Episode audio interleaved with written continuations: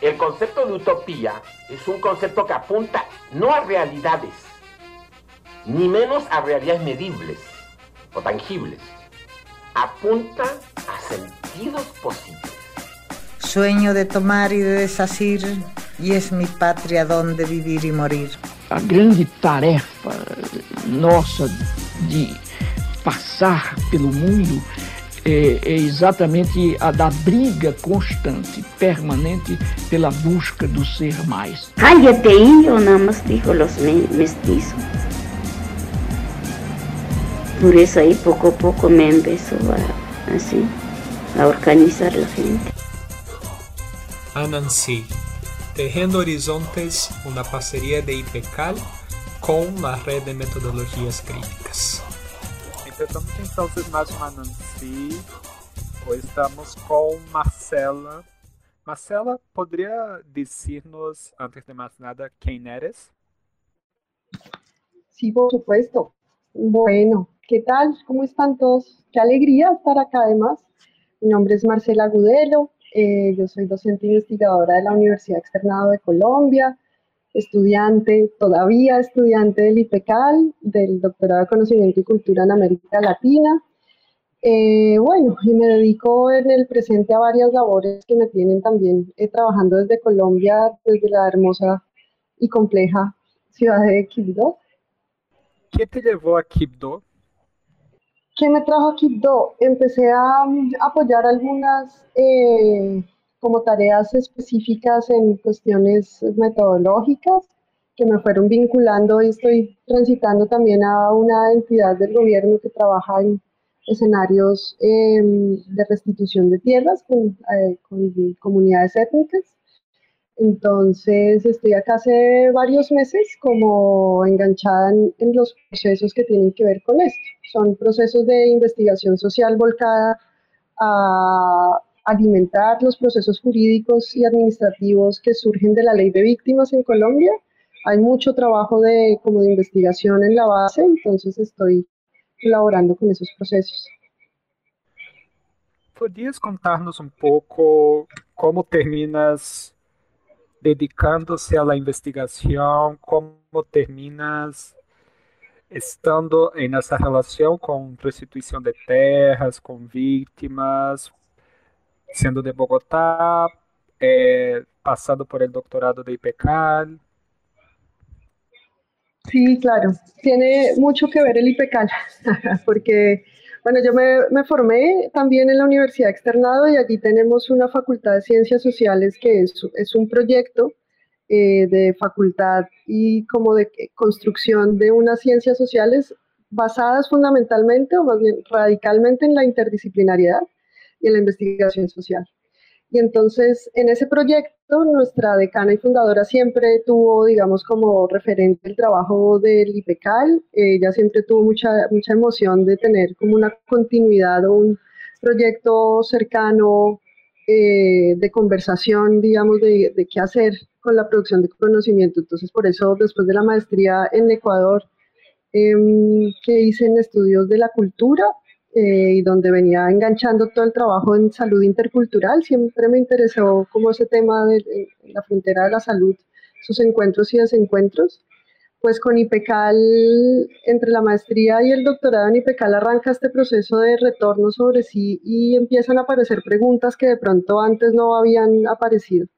Y con alguna eh, importancia eh, que se fue acrecentando con el tiempo, una pregunta muy fuerte por la, como por la violencia, la relación entre la violencia y la subjetividad.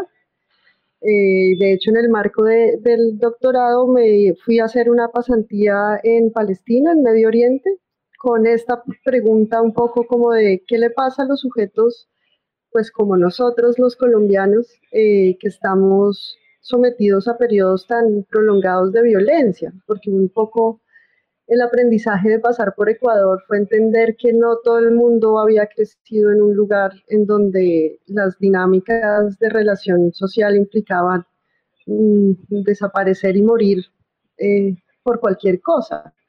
Entonces, frente a la pregunta de con tanta extrañeza cómo será, ¿no? Vivir en un lugar así, ser un sujeto con estas características me hizo un, reflejo muy fuerte sobre las condiciones subjetivas de los, de los colombianos, digamos, persiguiendo esta idea de si la subjetividad es un proceso que es una deriva, eh, que habla de unos sujetos de época justamente y que se inserta y que, que da continuidad, materializa y expresa unas condiciones de las estructuras sociales, pues me, empezó a rebotar muy fuerte como, bueno, pero eso ¿qué, eso, ¿qué clase de sujetos nos hace a nosotros?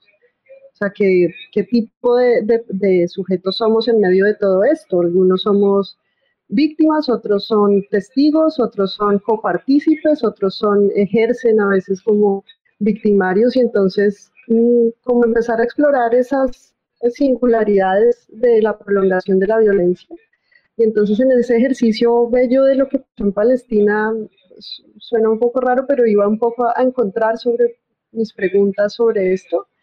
Y ya eso fue un punto de no retorno, digamos, desde ahí trabajo con esta pregunta como violencia, subjetividad, pero por fortuna también en mi vida apareció el CLAIP, que es el Consejo Latinoamericano de Investigación para la Paz. Y entonces las preguntas fueron derivando cada vez más de un escenario como de decantación también sobre violencia, conflicto y subjetividad hacia la potencia y hacia una visión un poco más esperanzadora también de ese inédito viable, pero atravesado por las lógicas de la construcción de paz, con estas ideas de la paz transformadora también que nos ha aportado mucho Esteban Ramos ahí desde Honduras, porque es una visión que implica mover esa indignación y ese dolor que te causa estar cerca de las dinámicas de la guerra y del dolor y del desgarramiento, cambiarlas por lógicas de potenciación, de construcción, de compromiso, de, en todos los niveles, en los niveles más personales, más colectivos, más estructurales. Y eso ha sentido y sigue haciendo sentido para, para mí, digamos. Eh, completa un camino que incluso eh, basta las medicinas ancestrales y se conjuga en una sola eh, vía de investigación que se expresa a través de mí, pero un poco como en esos, en esos bordes, llego siempre como en el trabajo de, eh, con poblaciones indígenas, asuntos étnicos, así llego también como, como a este trabajo en el marco de esta pues de este mundo administrativo que implica pensar que hay estados como el nuestro que tiene leyes de víctimas, ya eso en sí mismo es pues como una, gran dimensión para entender este país. De lo que tú nos estás contando, ¿no? Tú, me gustaría empezar por esa cuestión de violencia y subjetividad, que tú dices que tu investigación se expresa principalmente a través de ti cuando haces referencia con la medicina, pero tú hablas también de ese encuentro de dos mundos donde la violencia perpasa la experiencia cotidiana, que es Colombia y Palestina, ¿no? Entonces, desde lo que tú transitaste eh, en ti y lo que tú transitaste en esa relación con el mundo, ¿Qué aprendiste sobre la, violencia en la constitución del sujeto?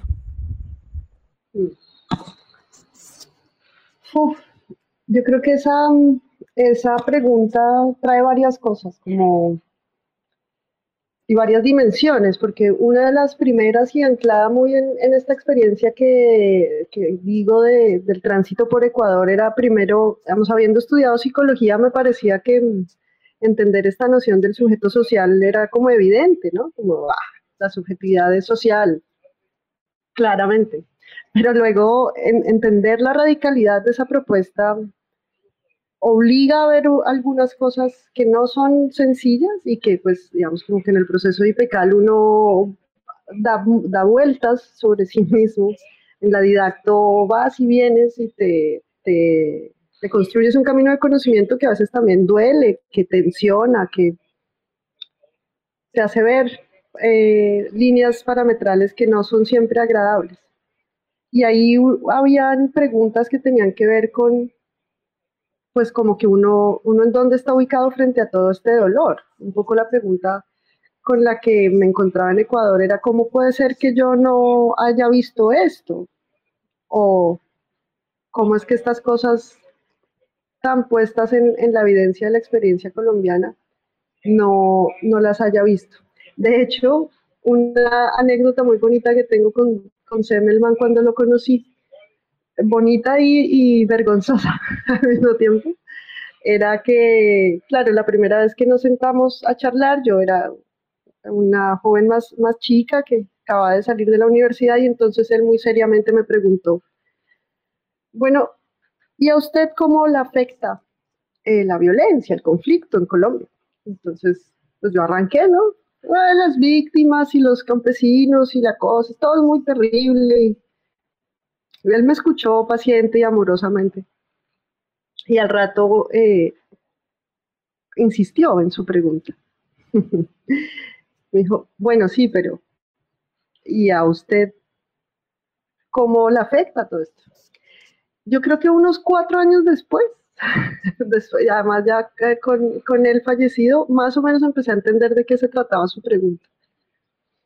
No, no, era fácil de responderla y eso me obligaba a pensar como en esta cuestión del, darse cuenta, de activar la pregunta, digamos, mm, y de entenderla más que como una cuestión de desactivación, era una una cuestión que radicalmente se, se, vinculaba a la propuesta del, del IPECAL, que es esa, esa, posibilidad de articular preguntas que permiten, eh, como la cuestión de una subjetividad política que se pregunta por la historicidad, de dónde, dónde estás, dónde estás, quién eres, de qué estás hecho, eh, esa configuración singular que tú eres, que no es ni completamente desdibujada en lo social, ni completamente individual, sino una deriva de un, de un proceso, eso en dónde te pone. Y entonces en, en, otras conversaciones con otros compañeros también, por supuesto, del IPECAL, porque esta pregunta por la violencia pues era recurrente en nuestros círculos, está todo el tiempo, está en nuestra historia como colombianos, es como que nos ponen a hablar y tenemos tan pocas historias de otras naturalezas para contarnos en estos espacios.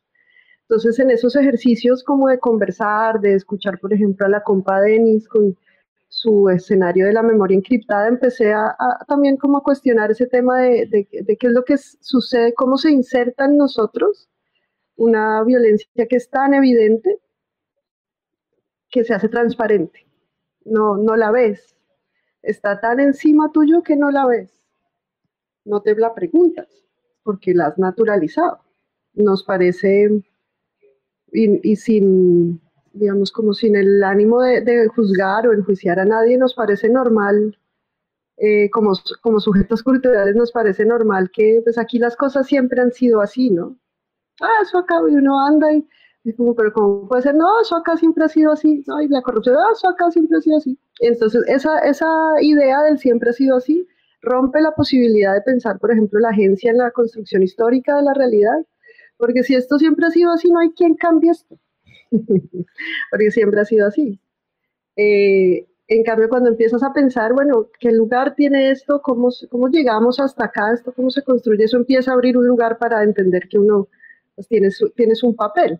Entonces, en ese paso como entre ahondar en la lógica de la violencia y del conflicto y del dolor, que es también un tránsito de las ciencias sociales en Colombia. Nos costó muchos años eh, como empezar a hablar con claridad de lo que estábamos viviendo. Em, empieza esta indagación sobre, el, sobre el fenómeno del desplazamiento forzado con mucha fuerza. Muchos años después empezará a abrirse, digamos, como todo este campo de, de indagación sobre el, el conflicto propiamente hablando pero sigue siendo una, una cuestión también de la, como de la descripción positiva, digamos, de describir cómo es, porque es tan, es tan horrible y tan oscura que te atrapa, ¿no? Entonces las preguntas que tienen que ver con lo potencial no son claras. Hay una necesidad histórica también de, de denunciar, de decir, de, hablar sobre lo ocurrido y de mostrar el dolor que ha causado.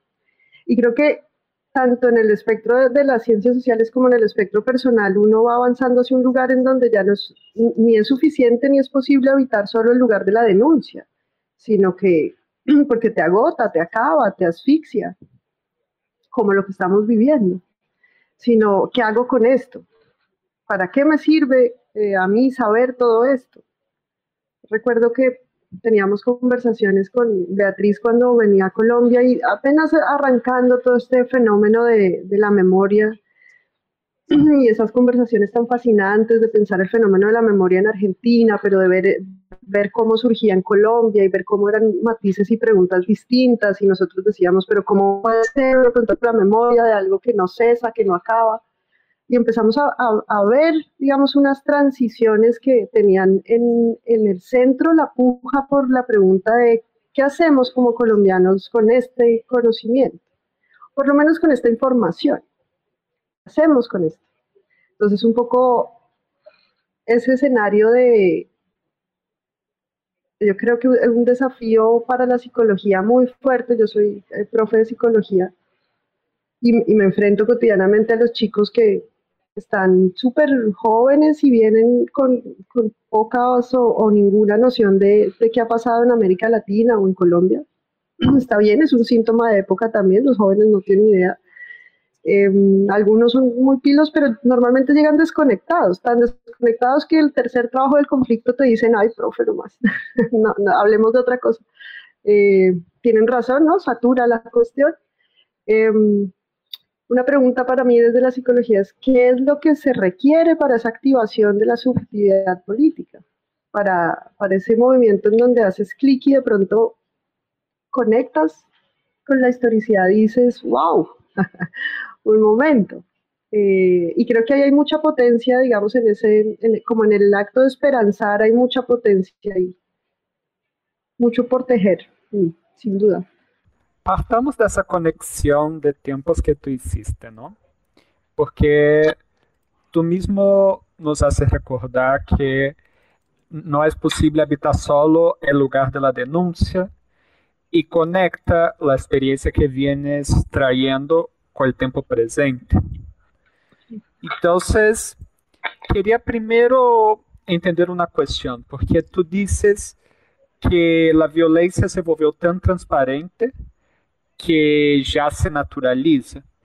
Me parece que justamente eh, o último período o que ha hecho, para manter tu metáfora, foi criar pequenos rajones em essa transparência en el se hace notar y que eh, justamente de ahora desborda en otra en un otro lugar que está justamente transbordando, por lo menos en las ciudades, ese lugar de la denuncia, de las violencias que se vienen manifestando.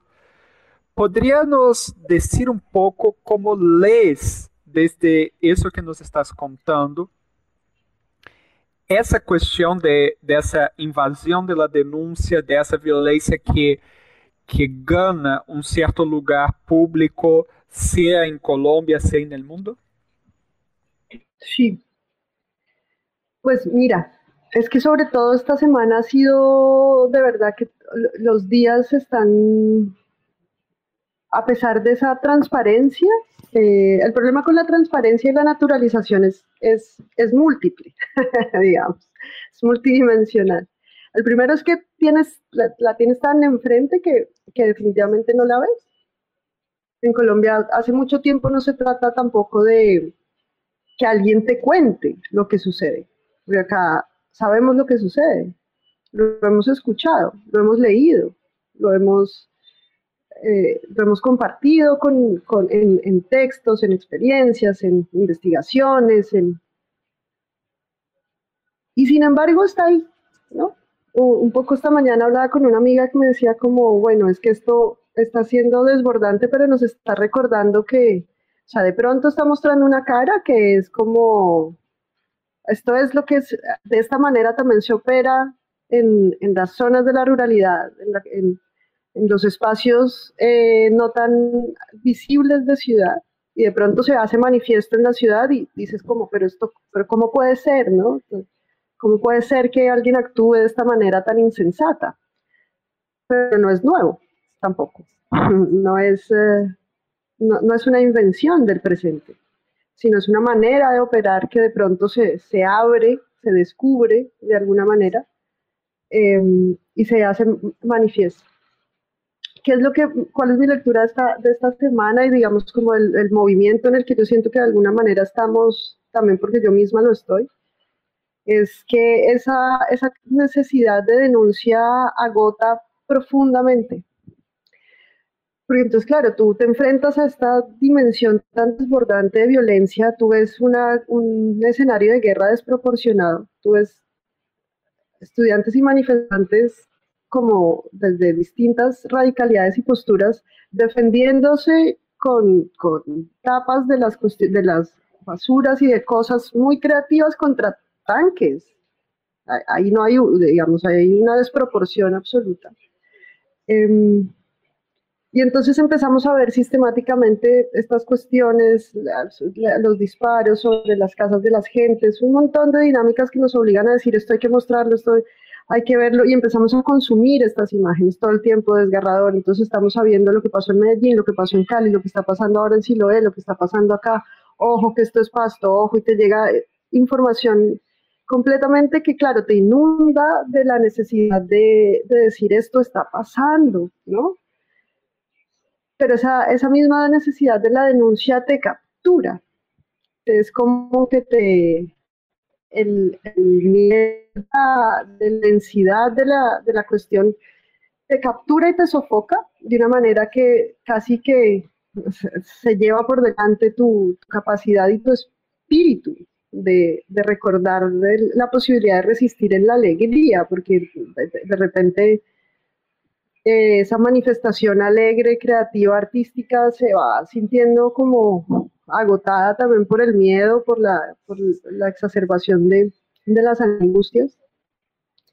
Entonces siento yo que esta, este momento, digamos, de, de escalamiento de esos enfrentamientos un poco entre la, entre la transición de entender que la gente sí salió a manifestarse, pero no, de que sí somos muchos, pero no, de que sí se cayó la reforma, pero podemos más, de que ahora estamos juntos y entonces vamos a ver, pero con todas esas dislocaciones que son también el momento de la chispa y de la rabia que no está disipada porque hay porque la gente está eh, dolida, la gente está cansada, la gente está atravesada por esta cuestión de la pandemia entonces juntan todas esas cosas y estallan en distintos niveles de mm, como de estallidos que buscan eh, parar, romper, accionar, resistir, denunciar, chan, chan, chan, chan, todo muy necesario, pero que al mismo tiempo obligan eh, a una lógica en donde la, la, capacidad o la posibilidad del diálogo se va haciendo más distante, porque cada vez estás, cada día que pasa estamos más ofendidos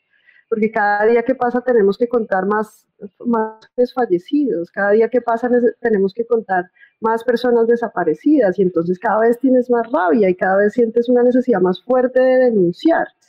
Y entonces, si uno eh, si uno tiene una red de contención fuerte e importante, tiene la capacidad de pronto de transitarlo y transitar el dolor colectivamente y llevarlo a la acción colectiva, resignificarlo, darle otro lugar y volverlo potencia. Pero si no, esto te, te agota, te agobia, te acaba. Yo personalmente siento que estamos exhaustos eh, veo a mis estudiantes, toda la semana hemos conversado sobre esto, pero, pero cuando nos vemos las caras, yo veo caras de, de, no podemos más, ¿no? no podemos más del insomnio, no podemos más de la tristeza, no podemos más del, del dolor, no podemos creer lo que está pasando, tenemos rabia, pero tenemos miedo, tenemos... Entonces se vuelve una situación de, de absoluta, como de, de un caos, casi como un agujero negro que te va chupando y que de alguna manera también inmoviliza momentáneamente, momentáneamente la capacidad de imaginar alternativas en, en otra clave, que es, bueno, cómo nos encontramos, bueno, cómo dialogamos, bueno, cómo propiciamos espacios en donde eh, pues transitemos de otra manera o miremos desde otro lugar qué es lo que estamos viviendo, quiénes son, cómo operan estas cosas, cómo nos, cómo encontramos salidas. Y creo que estamos asomándonos a eso, pero, pero nos está costando anímicamente, psicológicamente estamos exhaustos, porque los que están viendo de un lado y del otro, como hay tanta polarización, algunos están alimentados constantemente y bombardeados por imágenes que los hacen tener miedo, rabia, eh, culpabilización de, de, los manifestantes que no dejan llevar la comida, de la gente que tiene la culpa de todo porque siempre quieren más y el, se ha empezado a usar mucho el término de la revolución molecular porque a quién le conviene a ese personaje maligno que es Félix Guattari. ¿qué? ¿Cómo llegamos a esta confusión? Pero también del otro lado, de los que están en, en, en el lado de esto está mal, tenemos que defender esto, los derechos humanos están agobiados, arrinconados, sin ninguna garantía además de sus derechos humanos para la, para la protesta, pero agobiados y desbordados emocionalmente porque la, la, manera de operar ha sido brutal, de alguna manera, inclemente, eh, también inesperada de alguna forma, ¿no? Eh, eh, la, desproporción es tal que te descoloca, no, no, no esperas ver helicópteros bajando en tu barrio. Entonces, creo que toma tiempo acomodarse, toma tiempo y dolor, toma, ojalá no tanto, y ojalá no tantos dolores y tantas vidas que no, no deberían perderse en este proceso hasta que hay un, un punto en el que el diálogo aparece como, necesitamos esto. No, no, no, no, se, no se gana esto, no hay ningún lado que va a ganar no, no se puede ganar en este escenario. Entonces, creo que un poco estamos en ese, en ese tránsito complejo, difícil de, de entender, pero que nos está atravesando, eh, yo creo que muy, muy singularmente a, a todos. Bueno, tú nos comentaste luego al principio de que, pues, utilizando la anécdota con Hugo, ¿no? Que parte de tu proceso de configurarse como investigadora fue reconocerse como uh, sujeto afectado por la. Y que eh, Ecuador sirvió para, te ayudó en esa desnaturalización, perceber que ni todos passam por essa mesma experiência e pudiste ampliar essa noção desde a relação com Palestina e, a sua vez, ao encontrar-se com a CLAIP, percebi potencialidades desde a noção da paz e que isso te ha afetado subjetivamente e como investigador através desse cambio subjetivo, não? Desde me imagino que el transitar la subjetividad como una subjetividad afectada por violencia, también tuviste que transitar el miedo y el agobio, ¿no? Absolutamente. Entonces, yo sé que es un esfuerzo medio malvado que yo te estoy proponiendo, pero de lo que tú ya aprendiste del medo y del agobio. Em clave de potencialidade, que consigues ler mais allá desse medo e desse agobio? Uhum. Mira, eh, una cosa muy, muy fuerte para mí era, yo de la experiencia de Palestina, eh, escribí una cosa que que llamé los mecanismos psicológicos de la ocupación. a mí me, impactaba mucho la manera como yo lo que veía era una ocupación que ya era una forma de vida, unos, unos campos de refugiados que son edificios, barrios enormes de edificios porque tienen tantos años, porque tienen tanta inmovilidad en términos de, de lo que puede pasar allí, de cuándo puede cambiar, Em, pues que lo que veía era la ocupación como forma de vida.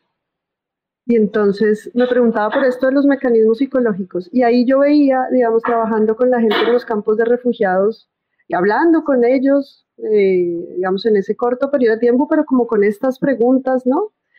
Yo veía una, una saturación que era como un fuego lento que llevaba a la gente a, a reventar de distintas maneras.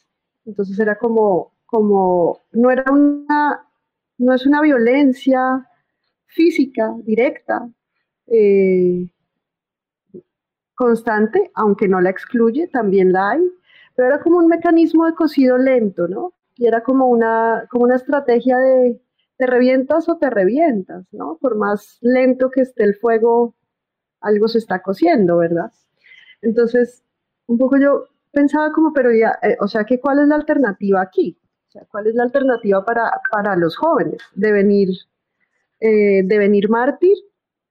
¿Y cómo entonces devenir mártir? Porque me impresionaba mucho las ciudades como Nablus, llenas de imágenes enormes de sus mártires, que eran chicos de no más de 16, ¿no? Todos súper vestidos y súper honorables, ¿no?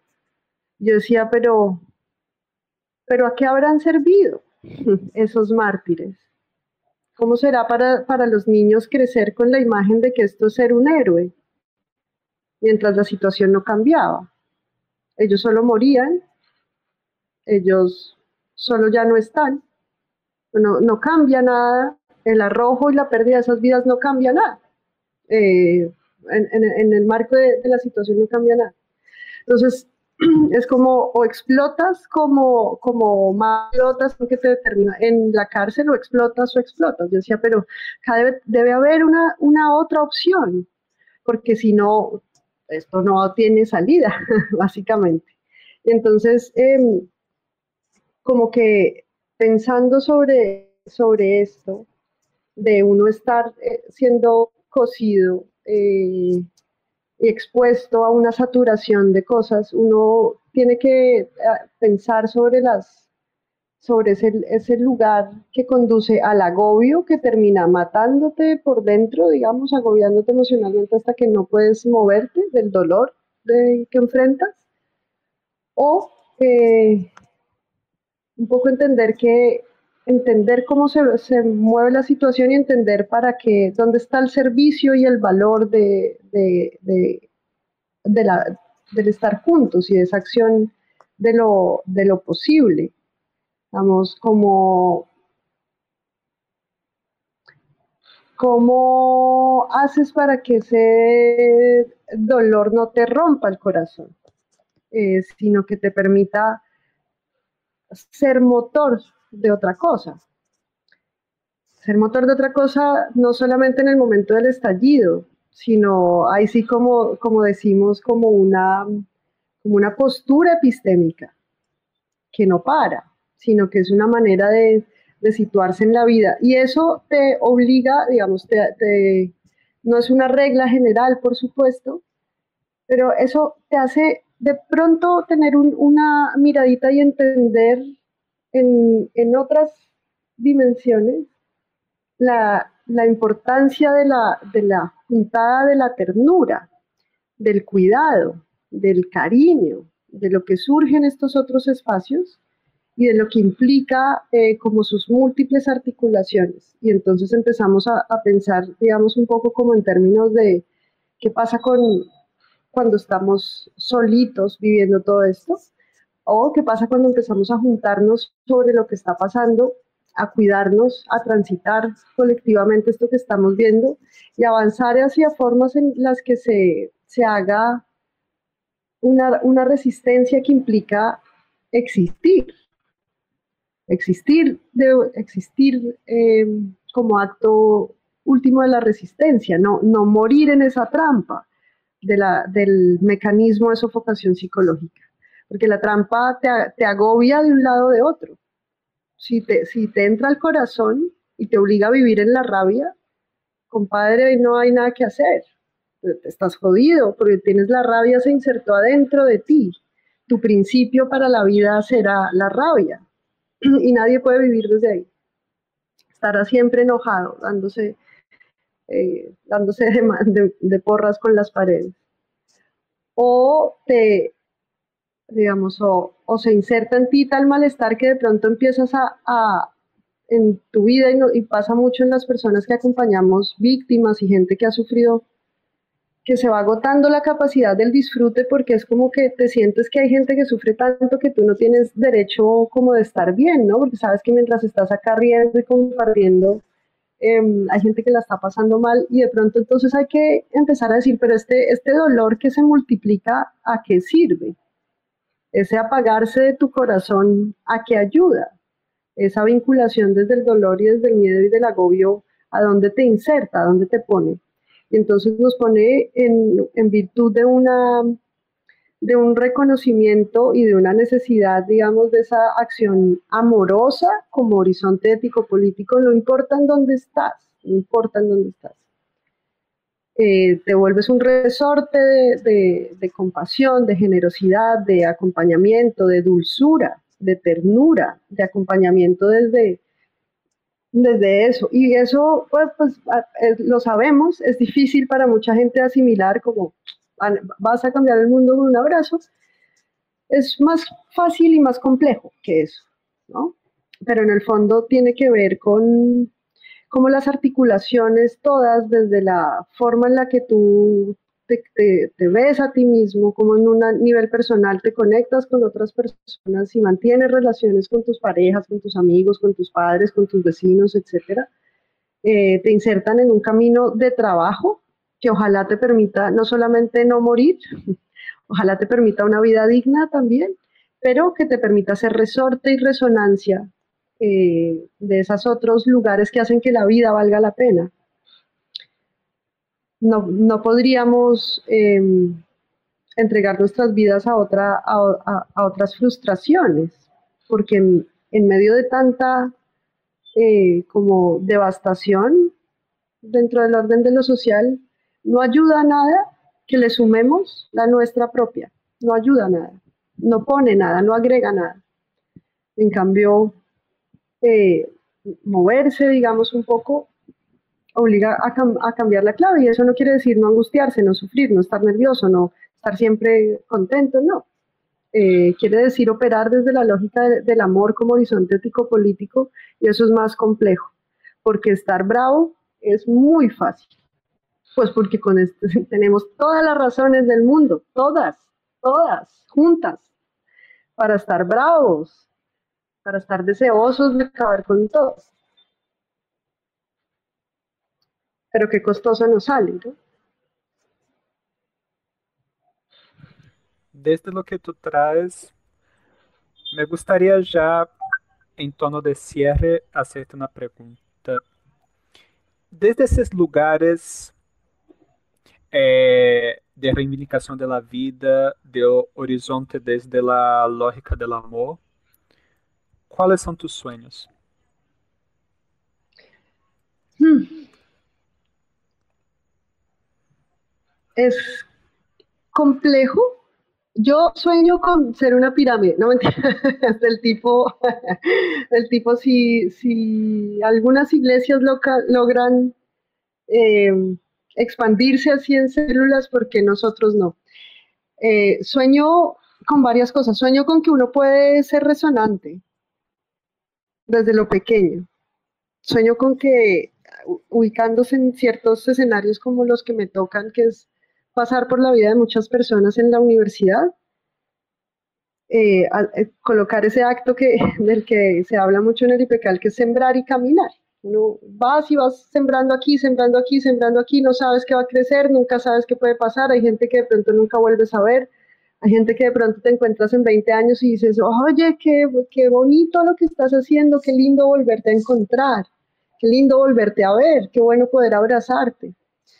Entonces, un poco como que en ese, en ese sueño eh, hay como, como esas, esas pequeñas sorpresas que, implican una apertura como cuesta, ¿no? Lo decía hace rato, no lo estoy hablando desde la soberbia de decir que he alcanzado un lugar en donde todo el tiempo estoy en clave de amor, amigos. No, no, para nada, me cuesta mucho a mí también.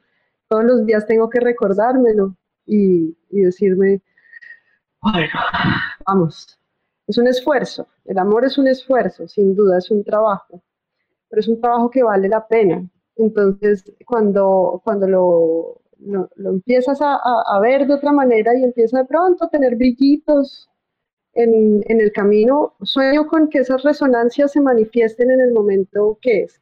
Hay una, una cosa que a mí me gustaba mucho de, una propuesta de Estela que seguro ella misma no, no, no se acuerda como yo en dónde está escrita, es en la idea del círculo, eh, la idea de la resonancia tiene que ver con que tú siembras en las donaciones, siembras cosas que son resonantes, solo que no estás, no hay cómo estar seguro de, de cuándo y de cuál es la magnitud de la resonancia, pero quedan cercas, ¿no? ya, ya están ahí y pueden tomarte un tiempo, pero en el momento preciso, tic, ¿no? Y entonces si eso logra, si uno, si uno logra sembrar semillas suficientes en tantos lados como para que haya un viraje del tipo tic, en una persona, en dos, en tres, en cuatro, quién sabe, eh, eso sería suficiente para que valiera la pena.